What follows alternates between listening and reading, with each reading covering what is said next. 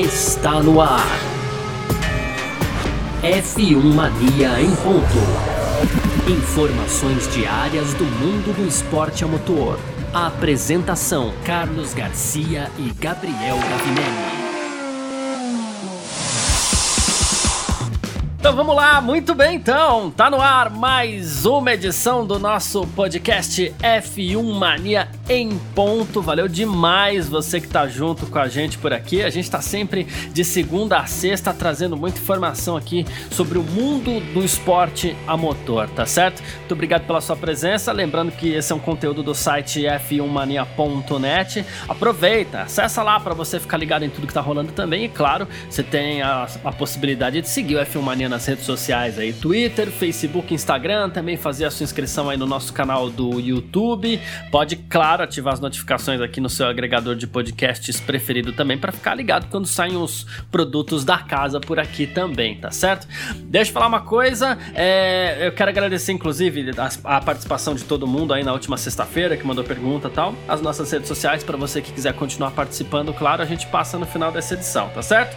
Muito prazer, eu sou Carlos Garcia e aqui comigo ele ele, Gabriel Gavinelli. Fala, Gavi! Fala, Garcia. Fala, pessoal. Tudo beleza? Então, boa semana aí para todo mundo. Hoje é segunda-feira, dia 9 de novembro e o assunto principal é, é, é, muito ruim de se falar, mas são coisas que acontecem aí no automobilismo, infelizmente. Então foi a morte aí do piloto da Superbike durante a corrida em Interlagos nesse domingo, viu, Garcia? Infelizmente aí um, um, um jovem que se vai aí na Superbike Brasil. A gente vai falar também aqui de Toto Wolff, né? E o que ele acha aí da Arábia Saudita, dessa corrida já polêmica que a gente agendada para 2021. Estamos longe ainda, mas já vai causando muita polêmica, então o anúncio da Arábia Saudita e vamos fechar então também falando de Vettel, né? E o seu amor pela Fórmula 1, mas da forma é, mais nostálgica, da forma antiga, digamos assim, Garcia. Boa, a gente vai falar sobre tudo isso então nessa edição de hoje, segunda-feira, 9 de novembro de 2020.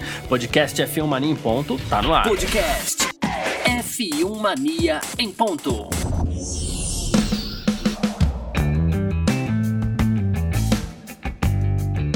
Pois é, e a gente vai começar essa edição do nosso F1 Mania em Ponta aqui do jeito que a gente não gosta, né? Porque a gente gosta sempre de destacar o, o, o, lado legal, o lado bacana, o lado divertido aqui do esporte a motor. Por mais que a gente fale muito de polêmica, por mais que a gente fale muito de bastidores, do lado político ali e tal, é uma forma de entretenimento que para nós costuma ser, inclusive, muito saudável, além do trabalho também, já que é, é o nosso trabalho aqui, né?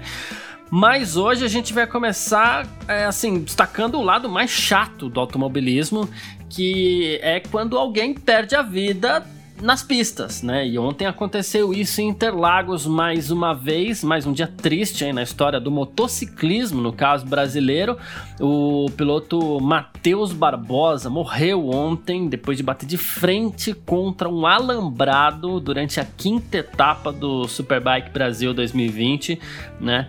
E assim, olha só que absurdo, o Matheus tinha 22 anos, novo demais, morava na ele é natural, né, na verdade da cidade de Anápolis, em Goiânia. Estava correndo na SBK Pro, que inclusive é a mesma categoria onde corre o Eric Granada, um dos grandes representantes brasileiros do motociclismo, né? E assim, uh, ele escapou da pista ali na junção, para quem conhece Interlagos, antes da subida ali que, que vai dar na curva do café.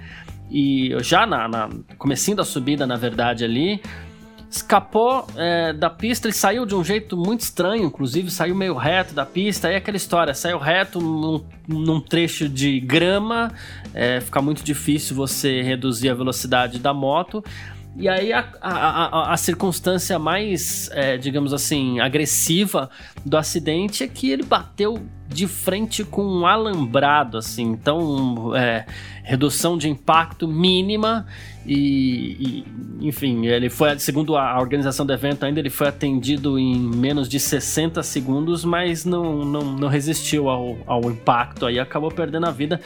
Momento triste é aquele tipo de coisa que a gente não gosta de falar, né, Gavinelli? Não, pois é, Garcia, é muito triste, né?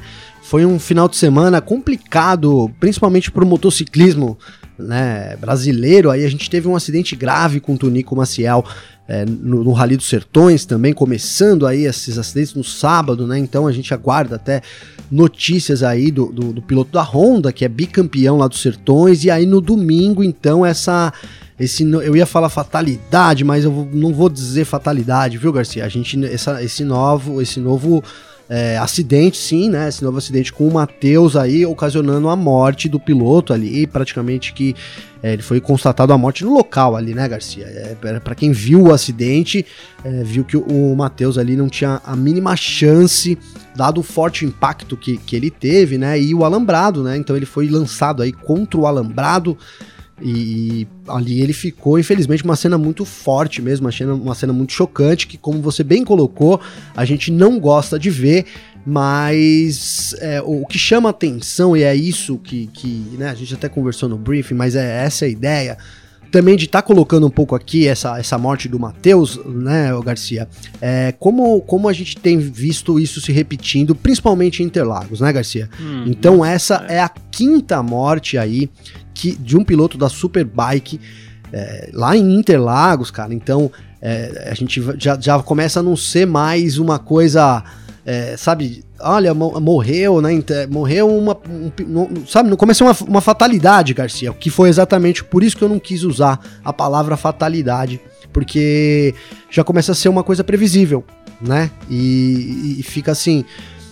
a gente teve já com, com essa morte aí agora do, do Matheus, a gente tem pelo menos uma morte em cada setor da pista de Interlagos, Garcia. Então a gente já teve morte no, no primeiro setor, ali na, no oeste, tivemos duas mortes ali. Teve um piloto que foi atropelado depois que na saída do, do oeste ali, é, se não me engano foi o Cristiano Ferreira, ele foi atropelado ali depois que ele bateu na saída, voltou para a pista na frente de dois pilotos ali, acabou sendo atropelado, morreu. A gente teve uma, um acidente no ano passado aí do Linguiça, também na saída da reta, né? Ele perdeu, ele tava chovendo, não se sabe ao certo o que aconteceu com a moto, mas ele passou reto na reta e foi parar só nas proteções ali, também acabou falecendo. A gente já, já teve um, um acidente no Pinheirinho, eu não me lembro agora com quem que foi, mas teve um acidente fatal no Pinheirinho.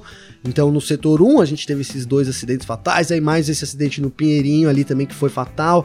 E também tivemos então agora na junção, então os três setores ali da pista, né? é, com acidentes é. fatais. Então, e assim, eu, eu, eu, eu, por isso que eu coloco que não, que não é uma fatalidade, né, Garcia? Porque é, demonstra, e fica, eu acho que já tinha demonstrado, né? É, mas agora fica muito, muito, muito evidente que, que o Autódromo de Interlagos ele não tem a mínima capacidade para receber uma corrida de motociclismo, né, cara? Não é à toa que cogitou a gente falar da, da, da tivemos algo que já vem sendo alertado não é de hoje. Pois é, né? né? A gente, eu acho que na, na primeira morte que a gente teve lá em Interlagos, então é, se eu não me engano, foi 2013, né? Enfim, faz bastante tempo, né? Então a gente já, já tinha esse, esse alerta, muito se fez, sim, é verdade, né? A, a, muito, muito se fez para tentar arrumar, mas de fato o Interlagos é isso, ele é, é uma pista ali que ela não comporta né? Ela é uma pista antiga, da, da, uma pista roots na Fórmula 1, vamos usar aqui a Fórmula 1, que é, né? Então, o, o, enfim, é Filmania, mas na Fórmula 1 as pistas lendárias, é difícil você ter corridas de moto, né? Você não vê uma corrida de moto em Spa-Francorchamps, por exemplo, né, Garcia? Vou usar esses exemplos é. assim, porque é uma pista que não comporta, né? Não adianta você você é, limitar ali, mesmo se você ter. O que você poderia fazer era limitar as cilindradas, uma cilindrada, sei lá, é, não sou especialista em moto, mas mesmo assim ainda você teria é, a chance de, de morte. Aí você vai me falar, poxa, mas o esporte a motor sempre tem chance de morte. É verdade, né? Sim, concordo.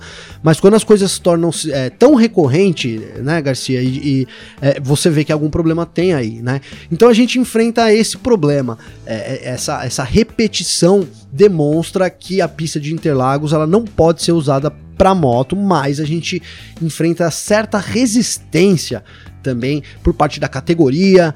É, a, a, Superbike, é, entre aspas, precisa de Interlagos, é a etapa de São Paulo, né, Garcia? É uma etapa muito forte da Superbike mas ao mesmo tempo a gente não tem condições. Então é um, é um momento delicado do motociclismo brasileiro, é, porque a gente não, não, não, tem, não tem lugar para correr, né? O, moto, o, motociclista não tem lugar para correr e ele acaba se colocando em risco é, quando ele vai para uma pista dessa, ao mesmo tempo, se ele não for, ele não tem a chance. A gente tá vendo lá, por exemplo, porque poderia falar que não, poxa, a culpa é, também é só do piloto e tal, né? Mas é uma categoria, por exemplo, que ele corria com o Eric Granado, né? Uma, uma categoria top. Então presume-se que, que é, é o melhor lugar aqui no Brasil onde um piloto possa estar para poder se candidatar a alguma a qualquer tipo de vaga lá fora né, Garcia? Para poder. Eric Granado, que é o representante brasileiro na Moto E, que tem, ah, inclusive, bem conceituado até, né? Pois é, né? Então, se ele tá competindo com, com a referência hoje do Brasil de motociclismo, Sim, né? Então, é. não tem aonde concorrer, né? E aí você vai me dizer, pô, então o que, que vai fazer com, com motociclismo, né? A gente já teve morte também em Goiânia, também já tivemos uma morte da Superbike em Goiânia, né? já alguns anos atrás. Então é difícil, cara. Realmente é um momento difícil, mas é o que a gente não aguenta mais ver, e aí não é, não é mimimi, não é milindragem, é a repetição disso, né? De, de, de, um, de um jovem de novo, começando a vida, né, cara, com, com tudo pela frente aí. É, e acaba morrendo por falta de segurança. O lugar também não tinha nenhum tipo de pneu, é um lugar que, que a organização, que até os pilotos imaginam que ali não, não vai acontecer isso, né, Garcia? Mas não dá para você imaginar que as coisas não vão acontecer, né? Essa é a realidade. Então, eu quero trazer essa discussão aqui também sobre, é, sabe, é, a insistência da Superbike, vou colocar assim, a insistência da Superbike em, em realizar corridas em Interlagos, mesmo sabendo do risco de qualquer, de, de um piloto morrer, é, me, me deixa assim cabreiro, sabe? É isso que me incomoda, né? É, eu não sei qual é a solução, porque eu não sou do meio, eu não sou, não sou organizador de campeonato, mas eu acho que tem que haver uma solução para que a gente não veja mais jovens talentos, assim, jovens pilotos morrendo é, por falta de segurança na pista, né? Por correr onde, em local que não poderia correr. É, a gente, a gente vê assim, eu vou, vou usar de novo, vou trabalhar o meu raciocínio aqui em cima dessa expressão que você falou da fatalidade. A primeira morte, ok, primeira morte é uma fatalidade, ok, acontece. Então você estuda para tentar ver o que acontece. É mais ou menos como, uh, e a gente já citou inclusive isso aqui no, no próprio F1 Mania em Ponto, é mais ou menos como um acidente de avião. O avião cai e você estuda todos os fatores para evitar que aviões caiam pelo mesmo motivo motivo. Sim. Até porque todo acidente de avião é, é, é mata muita gente. Uh, a moto. É, fatalidade. Acontece? Acontece. Só que assim, vamos, vamos fazer um, um, Vamos traçar um outro paralelo aqui. A gente tem a morte do Rafael Esperafico em Interlagos, na curva do café. Então estuda-se o que aconteceu. O que aconteceu? Ele bateu na curva do café, voltou para a pista e foi acertado numa batida inteira. Eu tava lá em Interlagos, inclusive, trabalhando, foi um dia terrível tal. Enfim, ok. É Morreu Rafael Esperafico. Vamos estudar como que você vamos. Ah, entendemos que bater na curva do café, voltar para a pista é um perigo porque você tem uma morte em T. Vamos fazer alguma coisa? Vamos. Não fez nada, que aconteceu? Tivemos a morte do Gustavo Sonderman. Da mesma forma, bateu, voltou para a pista, foi acertado em T, morreu, né? Aí tá bom, ó, gente, essa segunda morte não é mais uma fatalidade. Né? Aqui aconteceu alguma coisa que não pode acontecer mais. Então tá bom, então vamos colocar uma chicane aqui né? É ruim, é ruim, porque aquela curva é maravilhosa, você vê os carros chegando ali em alta velocidade e tal, beleza, mas vamos colocar uma chicane aqui porque esse trecho é perigoso, pode matar, né? A moto morreu a primeira pessoa, morreu, morreu o segundo, você já vê que não é fatalidade. Aí que você falou assim, já morreram é, pilotos é, nos três setores de Interlagos, a pista inteira é, ela é perigosa para motos, a configuração da pista, a falta de segurança. Então o que, que você faz nessa hora? Para tudo. Para, chega, acabou. A gente não pode continuar. Ok, o, o motociclismo brasileiro é, carece de melhores lugares tal. Se bem que a gente sabe que a gente tem outras pistas no Brasil aí também, que talvez possam receber pistas mais lentas, inclusive, não sei. Mas para tudo. Não se faça mais uma corrida em Interlagos até que você não, não gaste dinheiro, até que você não invista, até que você tenha certeza de tudo o que está acontecendo de errado em Interlagos e ver se dá para resolver. Porque pode ser que não dê para resolver os problemas também. Pode ser, né? né? Não deu para resolver, não, não deu para resolver, não volta para Interlagos. Deu para resolver, não importa quanto se tenha que gastar. Você quer fazer um evento, vai lá, invista na segurança do evento, porque isso não pode continuar acontecendo. Cinco mortes, essa é a sexta morte da categoria, né? Foram cinco Interlagos e uma em Goiânia, como você bem, bem citou. Só no ano passado foram duas mortes. Esse Muita ano a gente coisa. ficou seis meses sem cor. É, esse, esse ano a gente ficou seis meses sem corrida aí por conta da, da pandemia senão sabe-se lá se não teríamos outra morte. Não, pois é, Garcia. Né? É, é, um absurdo. Amanhã. Cara. É, amanhã depois tem outra corrida aí e tá todo mundo em risco de novo. Você começa a ficar com cara de automobilismo dos anos 70, sabe? Onde, assim, bateu, morreu. Né? Pois é. é. A gente volta à declaração recentemente aí do, do, do, Emerson, que ele falava, pô, a gente se acostumou a perder amigos, né? Ou será que o cara vai ter. Os caras da, da, da do SBK, do Superbike, vão ter que se acostumar a perder amigos também? Claro, Garcia. Né? E isso, cara, além de ter todo esse fator, assim, emocional e tal, é, tem um fator também esporte, cara. Por exemplo, eu tenho meu filho.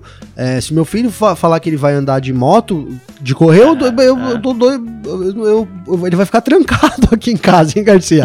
Não vai sair mais, cara. Porque imagina, como que eu vou investir Pô, eu sou pai, ó, gosto de moto, vamos supor. Eu vou investir aqui no meu filho, vou comprar uma motinha para ele começar, né, vou botar numa escola, sabendo que com esse risco, então é uma propaganda negativa para o motociclismo se desenvolver também, porque a gente sabe que esse apoio do uhum. um piloto, ele acaba virando piloto lá, porque ele começa lá no kart. Esse apoio, o primeiro apoio geralmente é dos pais, né, Garcia? Não, não, não conheço é. um, um, piloto que, que não tenha tido, talvez o, o Nick Lauda, né? Sei lá, me vem à cabeça agora que teve uma treta com o pai dele, não, que era rico e não deu dinheiro, mas enfim, já, uhum. a, a, a, normalidade é a, a, pessoa começa ali de pequeno porque o, o pai gosta, ele também gosta, e aí une essas paixões, e aí o cara tira dinheiro, sabe da onde para investir. Caso do Rubinho Barrichello, por exemplo. E se você não tem isso é. acontecendo, você também não tem pilotos lá na frente, né? Você não vai ter, você não vai formar pilotos, né? Então é, é uma propaganda negativa até pro esporte, então é por isso que, que, que também cabe a análise da Superbike.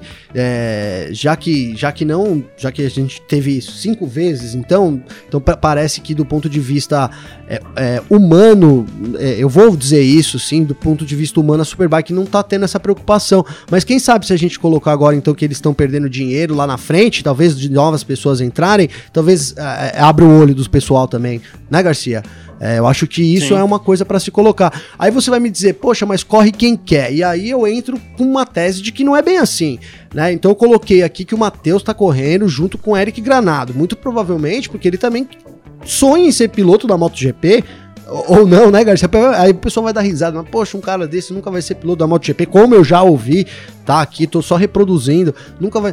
Mas o, é o sonho do cara, ele tá fazendo o que ele pode, que é correr na maior categoria. Sonhar, você sonha o que você quiser. Pois é. Você sonha e... em, em, ser presidente dos Estados Unidos, você sonha em ser o Lewis Hamilton, você sonha o que você quiser. Pois é, Garcia, e ele tá tentando correr atrás do que, do que, no, do que ele tem né? O que, que a gente tem hoje? A gente uhum. tem a uhum. Superbike, é o campeonato aqui do Brasil, o maior campeonato, né? É um baita campeonato, sim, cara. Tem muitos pilotos, bastante categoria, é uma excelente organização do campeonato, né? Mas esse, esse, essa preocupação com a segurança é o grande lance. E aí o piloto, então, ele quer correr na, na MotoGP. E aí ele tem que começar a carreira, ele vai fazer. E aí ele vai correr contra o Granado, que hoje é a referência, né? Quem sabe ele ganha do Granado, é. ele se coloca aí como um dos maiores para poder. Então, assim, é, eu tô falando isso porque é, é onde ele é obrigado a correr, tá? Então, esse lance de ah, é opção do piloto não é bem assim, né? Ele, ele tem uma, uma. Ele quer seguir uma carreira. O piloto que tá correndo lá na Pro, era a categoria Pro, a maior categoria, ele, ele almeja crescer na carreira e é por isso que ele tá correndo lá. E aí, a organização, por outro lado, marcando provas lá, ela obriga o piloto a correr lá, Garcia. Então tem isso de, de, da super, se a Superbike amanhã, ela vai continuar sendo um campeonato de referência. Se ela tira as corridas na, de Interlagos. É, os pilotos não vão mais correr em Interlagos. Simples assim, Garcia. Não é? É um negócio muito simples.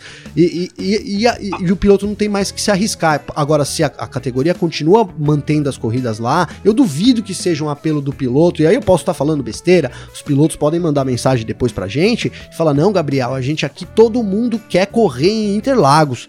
Se não tiver campeonato da Superbike com etapa em Interlagos, a gente não vai mais correr de moto.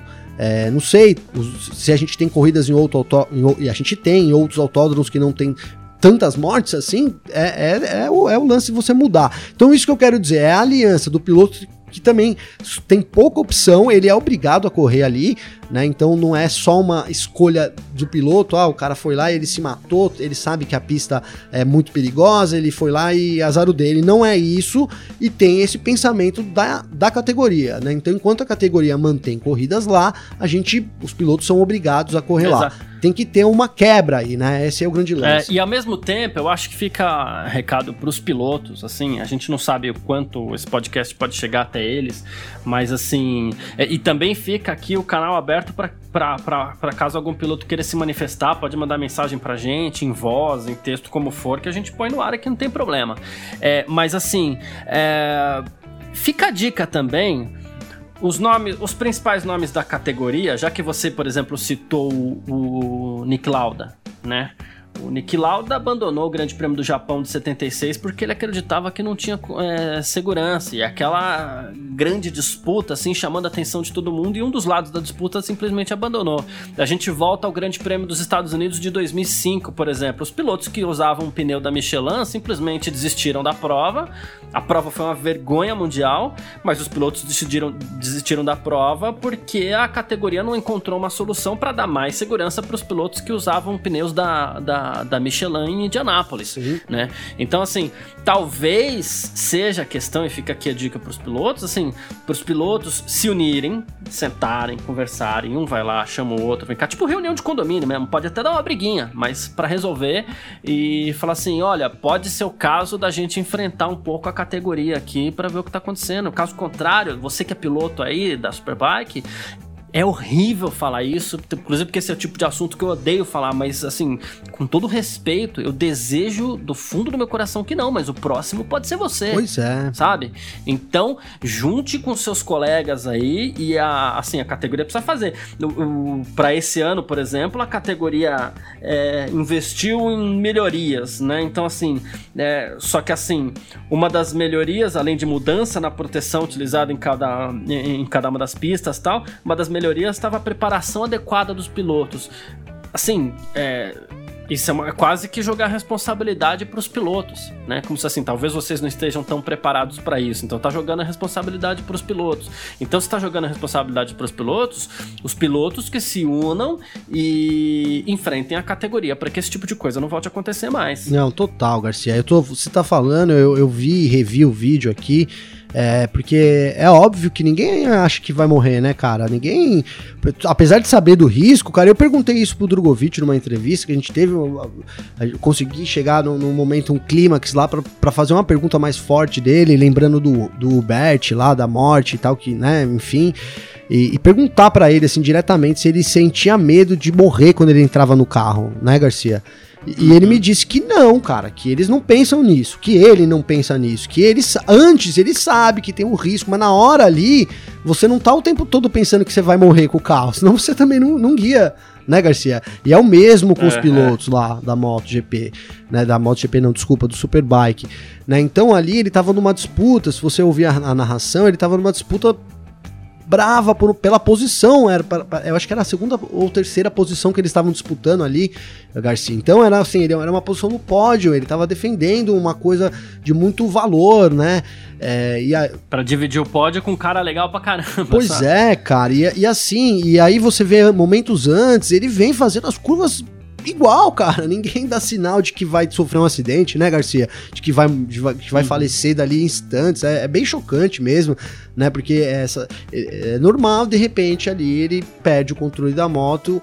É, e, então, para você ver a fatalidade, né? Aí volta a falar, já que a gente já falou, explicou aqui a diferença, né, Garcia? Eu vou falar da fatalidade, né? Porque aí para ele ali foi uma fatalidade, né, Garcia? Ele também não, Claro que. Para ele, né? sim. É. Ele nunca imaginou ali, óbvio que não, né? Porque ninguém. É o que eu tô falando, todo mundo sabe que vai morrer e ele e entra na pista sabendo que há um risco disso acontecer. Mas ninguém pensa nisso o tempo todo, né?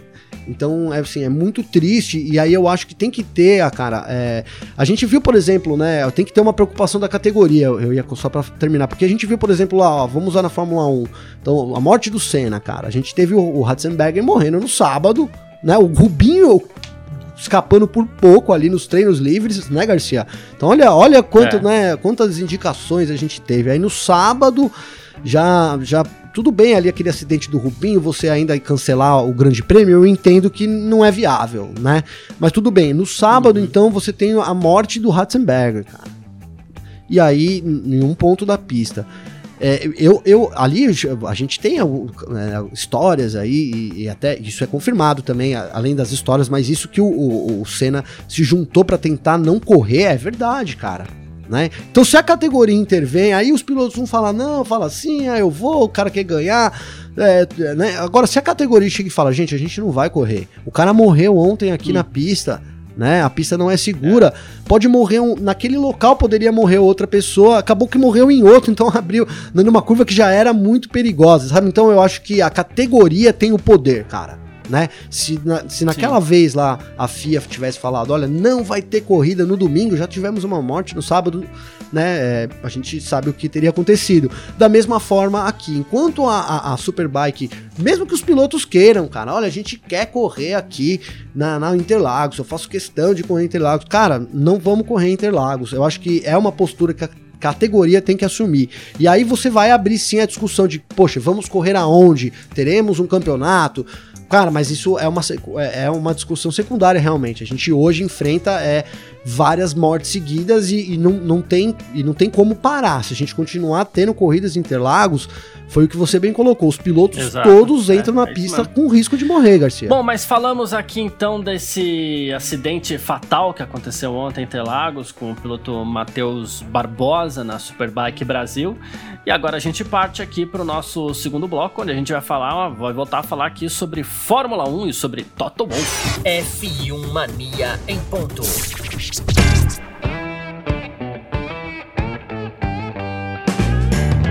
Pois é, mudando um pouquinho de assunto então aqui, voltando a falar de Fórmula 1 no nosso F1 Mania em ponto. É, assim, a gente volta a falar da Fórmula 1, claro que a gente adora, mas assim, outro assunto polêmico, né? Porque assim, para o ano que vem, no seu calendário, a Fórmula 1 é, anunciou aí o Grande Prêmio da Arábia Saudita, né? E assim, esse esse esse, essa corrida lá vem dando que falar, porque assim, a, inclusive a organização de direitos humanos, organizações né, de direitos humanos é, estão protestando com a Fórmula 1, estão entrando em contato com Hamilton, com todo mundo aí, porque a Arábia Saudita é um país conhecido por não respeitar direitos humanos, não respeitar o direito dos jornalistas, das mulheres e afim. Enfim. Aí o que aconteceu? O Toto Wolff foi perguntado sobre isso, né? Ele que é o chefe da Mercedes, e ele falou assim: ah, ele que inclusive teve na, na Arábia Saudita no ano passado, no final de semana da Fórmula E, em Diriyah, né? E, e aí ele falou assim: olha como visitante, você nunca sabe como vão as coisas. O que eu vi por mim mesmo é que assim, foi um grande evento, sem segregação, homens e mulheres curtiram esse evento, né? Então a gente tem que começar de alguma forma. O que eu vi é assim, tudo começou é, em algum lugar, né? Que no caso foi Diriá, e acredito que a gente tem que fazer tudo que tiver ao nosso alcance para tornar o mundo um lugar melhor, né? E aí ele falou assim: havia uma discussão positiva em torno da Fórmula 1, porque a Fórmula 1 corre no mundo inteiro, então, teoricamente, para ele, se, se, se, eu bem interpretei as palavras do Toto Wolff aqui, ele é a favor, sim, de se correr na, na, na Arábia Saudita, é, sabe, Garcia, é, eu até vou, vou fazer aqui, não sei se tem, tem um, um ouvinte nosso, não é ouvinte porque ele é lá do YouTube, chama Toca Raul, cara. Toca Raul. Ele sempre me xinga lá dos vídeos da Arábia Saudita porque eu não falo da China. Mas vou, vou falar, não sei se Toca Raul toca aqui, to, toca aqui nessa, nessa, nesse território, Garcia. Mas vou falar para as pessoas que também pensam nisso, porque eu, eu imagino que seja mesmo um, um pensamento de, de, muita gente, né? Ah, a Fórmula 1 vai correr na Arábia, poxa, não deve correr na Arábia, mas e a China?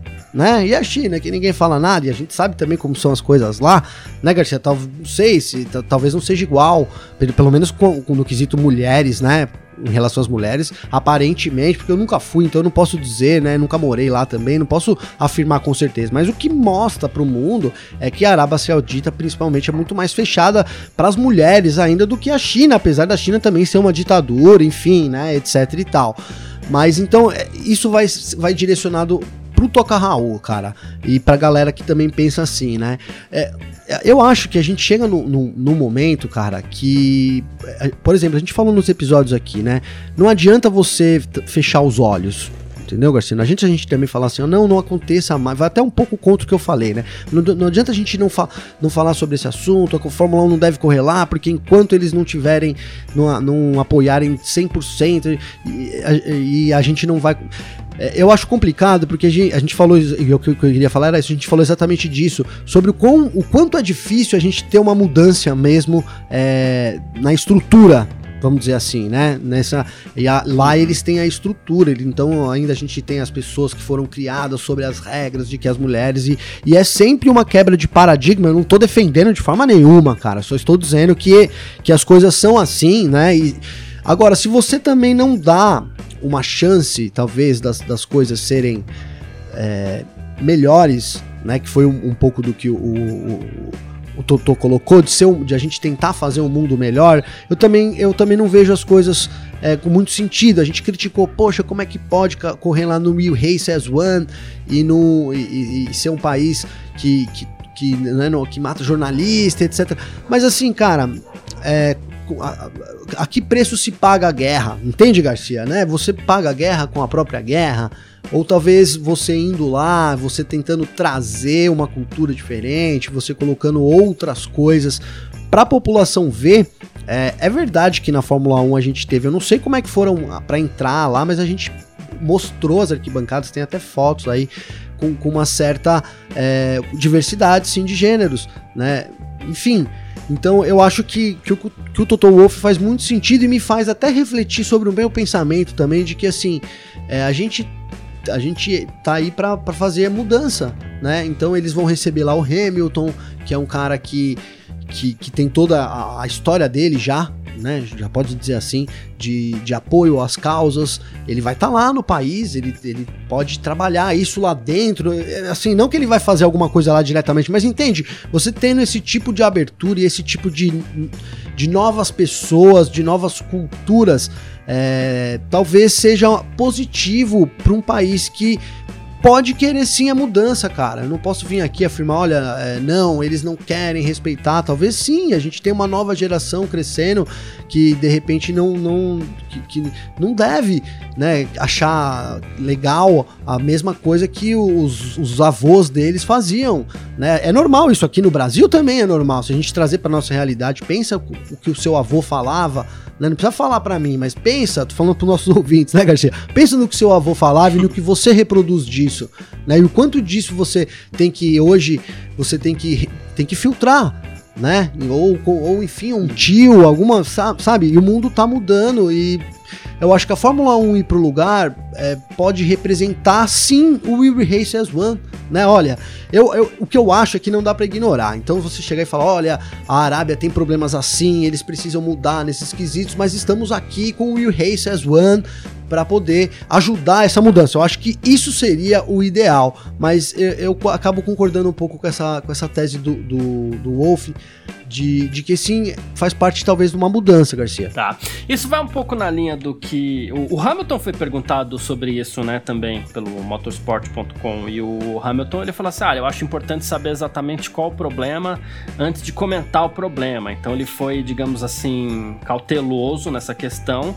E, e, ele falou, ele falou assim, enfatizou as iniciativas que a Fórmula 1 tomou nessa temporada também, que ele falou assim, ah, a gente já viu a mudança positiva que nós, como esporte, estamos cada vez mais comprometidos em apoiar direitos humanos, igualdade, inclusão e tudo mais, ok. Meu único receio é, uh, e isso já aconteceu no passado da própria Fórmula 1, quando por exemplo. E eu vou citar o mesmo exemplo aqui, porque eu acho que ele é muito parecido. Quando correu na África do Sul em meio ao apartheid e tal. E a gente tem que tomar um certo cuidado apenas é, com o seguinte: a, uma prova de Fórmula 1 ela tá lá também para vender a imagem de um país. Né, e vender a imagem positiva de um país única coisa que eu acho que seria muito importante assim seria que a Fórmula 1 se esforçasse em saber aquilo que ela tá vendendo, tomar cuidado com aquilo que ela tá vendendo, porque às vezes você vende imagem bonitinha de um país que não é bem assim. Aí o, o Toca Raul lá, que comenta no, no, nos vídeos do F1 Mania em Dia, ele tem uma certa razão ao questionar a a China, embora a gente tenha que analisar o, o, o grau de evolução também das coisas, sabe? Mas então que se tome também um tipo de cuidado para ver que, que imagem é, a, a, vai passar para o mundo. A gente vê a, a China se esforçando para melhorar a sua imagem, por mais que aconteçam coisas erradas ainda. A China se esforça para mudar a sua imagem. A Arábia Saudita se esforça? Será? Acho que assim, Sim. é aquilo que o que, que, cada um dos países ou dos locais, né, ou dos governantes, enfim, faz para tentar melhorar. A China se esforça para isso, até porque a, China quer se inserir cada vez mais no mercado global. A China tem, tem questões aí de, de domínio comercial, sabe? Então a China tá engajada nisso. A Arábia Saudita nem tanto. A Arábia Saudita vende petróleo, turismo e pronto, né? É, então. Então precisa ver o quão é interessante para a Fórmula 1 correr. O Wolf falou da Fórmula E, né? E na Fórmula E a gente teve lá, por exemplo, a, a mulher, a primeira mulher pilotando o carro, liberando para as mulheres dirigirem e tal, né? Uma coisa meio. Agora a gente tem que. Não, não dá realmente, é muito opinativo, né? É, é até superficial. Porque eu não sei lá se, se hoje as mulheres continuam dirigindo lá, Garcia, entendeu? É, enfim, né? Uhum. Tipo, por exemplo, vou dizer um exemplo aqui, ó. As mulheres podem dirigir, mas aí chega lá no banco, lá, sei lá, no financiamento, elas não podem fazer financiamento. Então também não compram carro, sabe? Uma coisa assim né? Porque acontece isso, né? E, então é, é, é um assunto muito é. delicado mesmo, né? Eu acho que. É, já que é pra gente misturar a política global, é, vamos fazer o seguinte: faz 100 anos que, que as mulheres foram autorizadas a votar nos Estados Unidos, né? E precisou de 100 anos para uma mulher chegar à Casa Branca.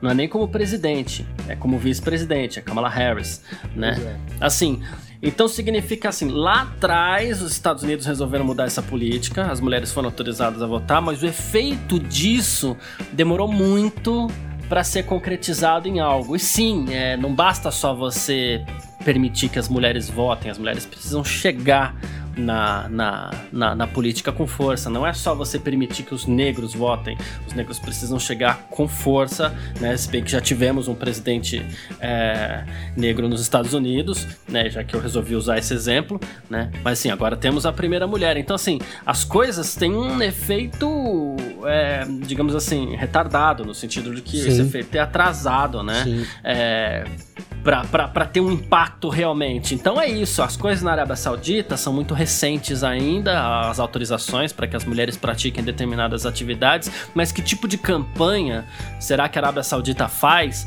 para que as mulheres sejam realmente aceitas pela sociedade também? Porque uma coisa é você liberar legalmente, pois outra é. coisa é você convencer a sociedade a aceitar, e a gente sabe que tem muito preconceito ainda. Então a Arábia Saudita tem que trabalhar nessas questões primeiro para depois tentar vender sua imagem para o mundo. Pois é. Ah, você pode comprar uma, você pode ter uma casa no seu nome, mas aí você não pode entrar na loja de material de construção. Uma coisa assim, sabe, Garcia? É, é isso, né? é isso, é isso. Você pode, legalmente você pode, mas aí chega lá, se você entra, você é hostilizada, é esse tipo de coisa, né? Agora, eu acho, cara, que mesmo assim, o fato de legalmente poder vamos estender um pouco até porque é um, é um, assunto bom, né? Já indica, cara, porque é o que você falou, né? Então, em 100 anos, é, a gente, as coisas são retardadas, né, cara? Aí a gente pode até discutir, eu tô até deixando de lado o, evento Fórmula 1 lá, porque aí você pode discutir, pô, então vamos esperar um pouco pra gente ter a Fórmula 1, tá? Até concordo, mas assim, é, as mudanças são retardadas, né? Então é isso, você impõe na lei que é obrigado, aí você vai convencer a população lá que isso tem que ser aceito. E aí tem aquele cara, né, velho? A gente sabe como é que as coisas são aqui também, né, Garcia? O cara que não aceita de jeito hum. nenhum né? É. O cara que não aceita, o cara que acha que fazer piada com negro é, é brincadeira, né? Não tem gente ainda que diz hoje aqui no Brasil, né? Então quantos. Ai, tá tudo muito politicamente correto. Ah, é muito mimimi. É, não pode falar é. nada. Quando eu era, me chamavam de gordo e tal, sabe? Não é assim? O cara usa esse exemplo, né? Eu, eu sempre uso isso. Às vezes os caras falam esse exemplo a mim, é porque me chamavam de gordo. Cara, você ser chamado de gordo, agora você ser chamado de, de ser ofendido pela sua cor, cara, é uma coisa muito terrível, né, velho? Então é muito diferente. É, é, tudo bem que o efeito para cada pessoa é diferente, mas o efeito de, de você. Porque o gordo, ele pode ficar magro, sei lá, ou ele, se ele gosta de ser gordo, não sei, Garcia, entende? O preconceito é sempre horrível. Não tô minimizando a pessoa ser chamada de gordo, mas às vezes quando a pessoa compara aqui, olha, quando eu era criança me chamavam de gordo, eu não tenho preconceito nenhum, então o cara ser brincado, ser zoado porque pela cor dele, pelo gênero, não, não, é mimimi, é, é esse tipo de comparação que não funciona, né, cara? Mas eu vejo então, voltando aqui à Arábia, eu vejo que pelo menos legalmente você ter é um começo das coisas. A gente sabe que isso é um processo demorado, né? E, e realmente, agora a Fórmula 1 intervir aí é uma coisa bem discutível, cara. Mas pelo ponto da hashtag e, e, e defendendo esse lado do Wolf, eu, eu que ataquei aqui totalmente contra, começo a ver com, com, com, com, alguns, com alguma esperança, assim, o GP. É, porque eu acho que a gente tem que ter esperança também, Garcia. Que o GP possa, de alguma forma, ajudar ali as pessoas. Então, é, quem sabe as mulheres. É, quem sabe não, acho que as mulheres devem ser permitidas. Se elas não forem, vai ser um absurdo. Aí, aí é inaceitável é. alguma coisa disso, as que as mulheres dividam as arquibancadas e o paddock. Porque tem isso, ah, a mulher tá ali na arquibancada. É, mas elas vão poder entrar lá no paddock, igual tem os, os paddocks. Né? Tudo bem que é, vamos aguardar a pandemia, mas enfim, tu, esteja tudo liberado, ok, perfeito, né? Então é, tem muitas discussões ainda com relação a realmente esse GP que, que a gente vai ter que, vai ter que travar, né, Garcia? Não tem jeito. É isso aí. Bom, a gente falou então sobre a Fórmula 1 na Arábia Saudita mais um pouco aqui, as impressões do Toto Wolff, do, também do Lewis Hamilton um pouco aqui. E a gente parte para o nosso terceiro bloco para falar de Sebastian Vettel. F1 Mania em ponto. Bom, e nosso nesse terceiro bloco aqui do F1 Mania em ponto, a gente fala rapidinho aqui de Sebastian Vettel, né? Ele que tá fazendo a sua última temporada pela Ferrari, foi dispensado pela equipe italiana, substituído aí, é, será substituído no ano que vem pelo espanhol Carlos Sainz, e a gente vê lá toda a equipe fo focada no Charles Leclerc, inclusive a gente é, é, falou sobre isso na semana passada aqui no nosso programa de perguntas e respostas tal. E assim, bom, é, no podcast da Fórmula 1, o Beyond the Grid, o Vettel respondeu a, a uma pergunta. Ele foi perguntado se ele ainda segue motivado para correr na Fórmula 1. E aí ele falou o seguinte, Gavinelli. É impossível manter em primeira impressão, né? É, a gente cresce, fica mais velho, fica mais maduro, mas eu sou ainda a mesma pessoa. Só que a gente aprende com o tempo né? Ele falou assim: sobre a Fórmula 1, sobre as pessoas na Fórmula 1, isso vai mudando a minha perspectiva. Eu amo a Fórmula 1, isso não mudou, mas esse amor é diferente agora do que era 14 anos atrás. Não me interpretem mal, tô aqui para vencer, adoro correr, mas essa não é a única razão pela qual quero estar tá aqui. Eu quero ter uma chance de vencer, porque lutar pelo 16 lugar não é lá muito emocionante. Você não fica com frio na barriga com 16 lugar. Vencer ainda é importante e é uma confirmação daquilo que você conquistou. Eu entendo o Vettel, tetracampeão do mundo, e agora brigar lá atrás realmente é uma situação complicadíssima. Mas assim, o amor não acabou como ele deixou bem claro, mas aparentemente diminuiu um pouquinho, ou pelo menos está estremecido. Talvez Vettel e Fórmula 1 estejam, digamos assim, dormindo em quartos diferentes. Então, Garcia, é, o Vettel tá, né, ele tá tentando, acho que meio cair na realidade, né? Porque ele tá numa equipe hoje que é tida como uma, né, era, pra, era pra estar disputando ali as primeiras posições posições. Né? E aí ele vai para uma equipe que é dúvida, ninguém sabe, né? Qual é a posição da, da, da Aston Martin no ano que vem, é. né? Pode se dar bem, pode não se dar bem. E aí depois, então, indo, e, e, com as novas regras aí de 2022, muda tudo ainda. Enfim, é um, é um risco. Você estando na Ferrari, cara, você sabe que é, é, mesmo que seja alguma uma tragédia, vai, vai ser meio que passageiro, né, Garcia? Pelo menos tem, a gente tem essa impressão, não é? Você estando numa equipe de ponto, é. dá essa impressão de que, por pior que seja, a equipe vai conseguir ali no outro ano ou no ano seguinte apresentar um carro bom pro piloto e já na, na Aston Martin, então pro ano que vem, né, que vai ser a casa do Vettel, a gente não tem essa mesma certeza, né? Não tem certeza nenhuma, na verdade. Espera-se que seja melhor do que a Racing Point é. A Racing Point não tá fazendo feio, né? Então, é, imagina-se que o Vettel possa disputar as posições ali na frente, mas é, é o certo é que o Verstappen vai estar tá ali, né? O, o Hamilton e o Bottas vão estar tá ali.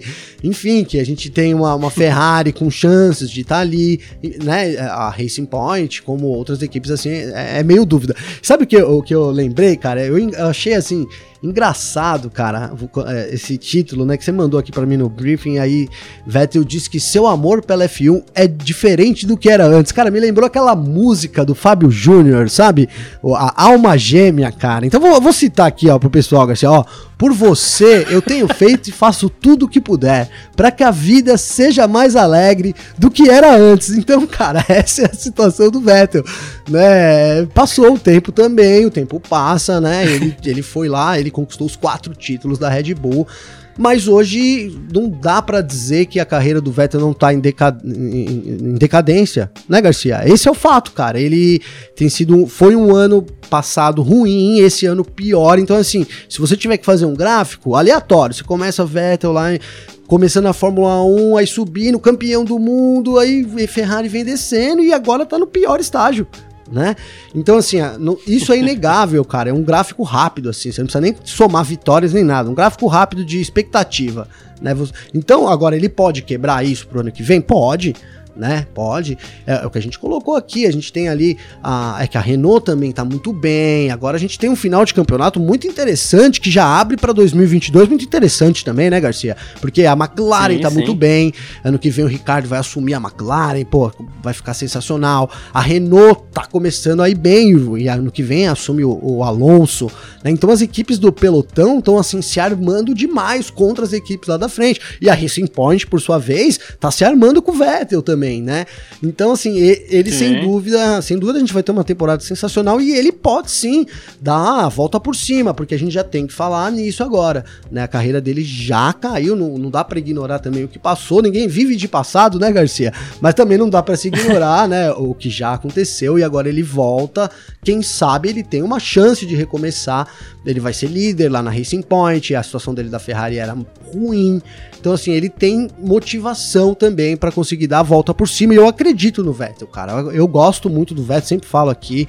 Eu gosto da postura do Vettel. Acredito muito no Vettel, sim. Acho que, que é uma coisa que depende muito dele, de novo, e claro, do carro, né? Se ele tiver uma máquina, acho que a gente vai ter de novo o Vettel lá na frente, sim.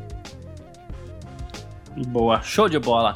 Uh, quem quiser conversar com você aí, Gavinelli, quer uma forma de conversar com a gente também, porque eventualmente a gente manda uns abraços aqui, põe umas perguntas no ar, como é que faz? Garcia, é só acessar meu Instagram, então procura lá, é arroba Gabriel Gavinelli com dois L's, e aí pode me mandar um direct lá que a gente manda uma. Sempre tem, troca uma ideia aí com a galera que manda mensagem pra gente, viu, Garcia? Maravilha. Quem quiser conversar comigo também no Instagram, arroba carlosgarciafm, ou então no Twitter, arroba carlosgarcia, pode mandar sua mensagem lá que a gente troca uma ideia.